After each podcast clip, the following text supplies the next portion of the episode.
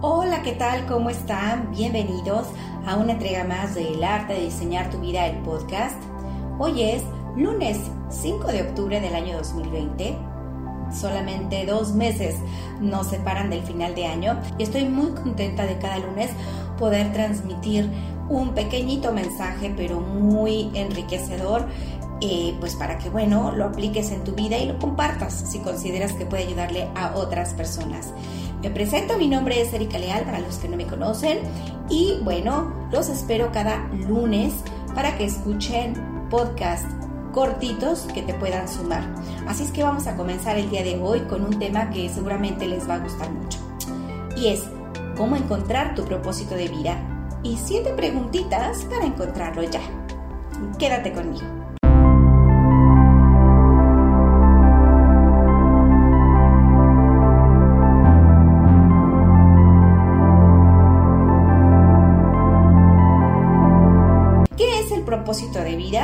¿Cuál es tu misión en la vida?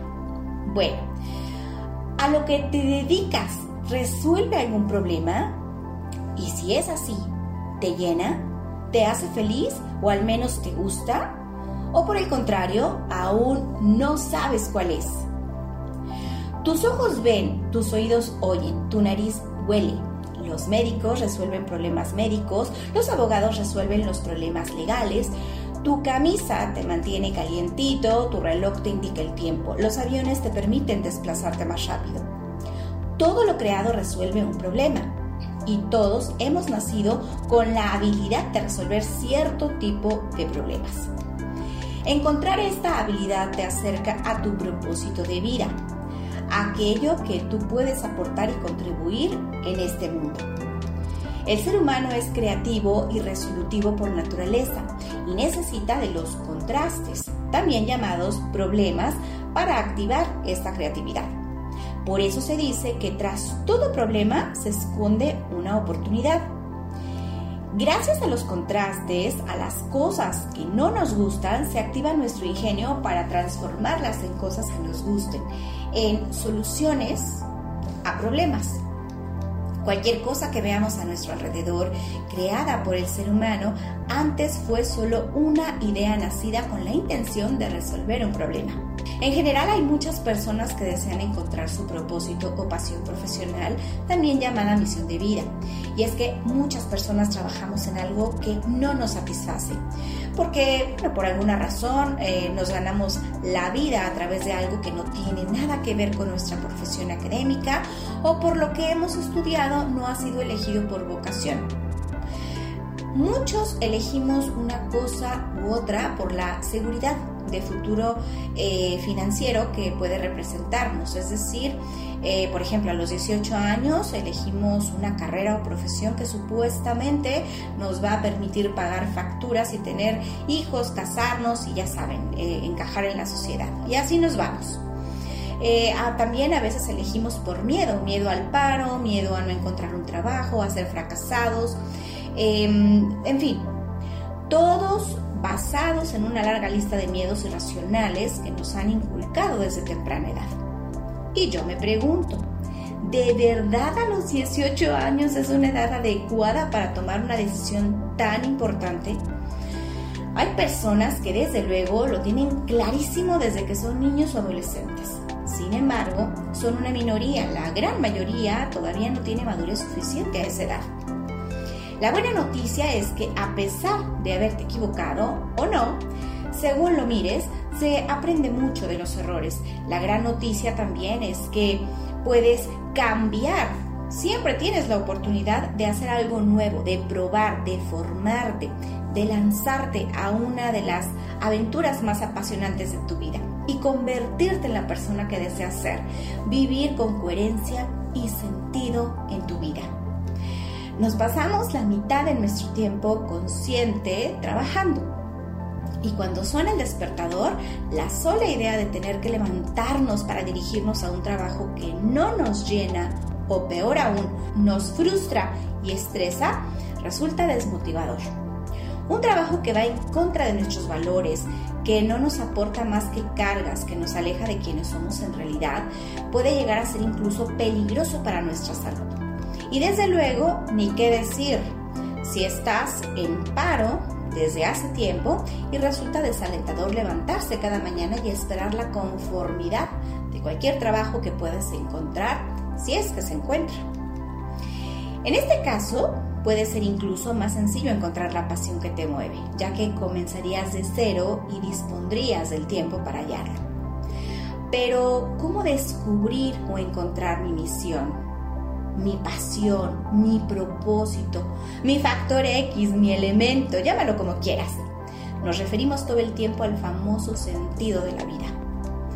Esta es una pregunta que muchos se hacen hoy día y la verdad no es tarea sencilla, no es algo que puedas responder en un tiempo récord.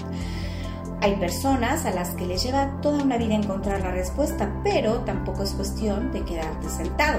Algunos expertos dicen que pruebes distintas cosas y te equivoques hasta que des en el clavo. Otros, que sigas haciendo tu vida normal y medites o hagas actividades altruistas o de carácter espiritual y la respuesta llegará por sí sola. Desde luego, no hay una receta mágica que sirva a todos, no la hay. De verdad hay una única vocación para toda la vida y nuestra misión como personas está en descubrirla. En absoluto. Todos tenemos distintas capacidades y posibilidades infinitas a la hora de vivir y sentir la vida y de contribuir en mayor o menor medida y de querer o no ponerse manos a la obra de encontrar tal propósito o no, para nada. Sin embargo, debido a mi profesión, experiencia y entusiasmo, quiero ofrecerte algunas ideas que he recopilado y que me funcionaron a mí y a las personas con las que he trabajado. Puede que alguno de estos ejercicios te sirva a ti también si te encuentras en estos momentos de búsqueda en tu vida antes de que te vuelvas loco o decidas abandonar tan honorable misión, te voy a dar algunas pautas. Pero te voy a dar unas reglas antes de comenzar. Déjate llevar, no te juzgues, deja tu análisis para las matemáticas. Ponte música, la que más te guste, la que te inspire. Si te gusta la clásica, pues ponte Mozart, algo más actual o cualquier otra que te haga vibrar y ponerte en conexión contigo. Tómate unos minutos y vas a descubrir cosas súper interesantes. Vas a tomar un papel y un bolígrafo y vas a escribir la siguiente pregunta. ¿Preparados? Número 1. ¿Qué te encanta hacer? Es la lectura, la escritura, practicar deportes, canto, pintura, negocios, ventas, hablar, escuchar, cocinar, arreglar las cosas rotas. Cualquier cosa que ames hacer está directamente relacionada con tu propósito. Sea lo que sea que ames hacer, escríbelo. Puedes comenzar la frase poniendo amo o me encanta hacer esto o aquello. ¿Ok? Número 2. ¿Qué es lo que más disfrutabas hacer cuando eras niño o niña? Tu propósito está directamente relacionado con lo que te gusta. Las personas con propósito en el mundo pasan su tiempo haciendo lo que aman. Steve Jobs amaba las computadoras, a Oprah le encanta ayudar y Edison amaba inventar. ¿Qué es lo que te gusta a ti? Número 3. ¿Qué haces en tu tiempo libre? Hagas lo que hagas en tu tiempo libre es un signo de tu propósito.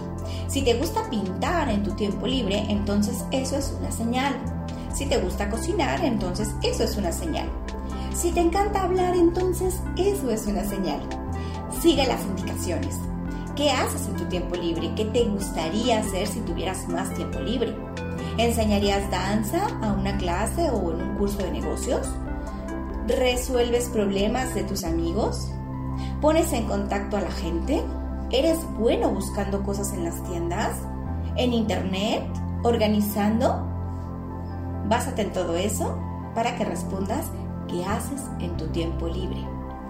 Número 4. ¿Qué percibes con facilidad? Un vendedor de anuncios se da cuenta cuando un anuncio no vende. Una peluquera nota el pelo fuera de lugar. Un diseñador se da cuenta de un mal cosido. Un mecánico escucha algo mal en su coche. Un cantante se da cuenta si alguien desafina. Un orador se percata de un discurso pobre. ¿De qué te das cuenta tú fácilmente? ¿Qué te llama la atención cuando algo no funciona correctamente? Sea lo que sea, anótalo. Número 5. ¿Qué despierta tu creatividad? ¿Es la pintura, el diseño, la construcción, hablar, las ventas, filosofar, la moda? ¿Qué despierta tu creatividad? ¿Tienes ideas para recetas de cocina nueva o un nuevo sitio web creativo sobre automóviles? ¿Qué te resulta fácil? Anota también esa respuesta. Número 6. ¿Qué buenas dice de ti la gente? Bueno, ¿qué le gusta de ti a las personas?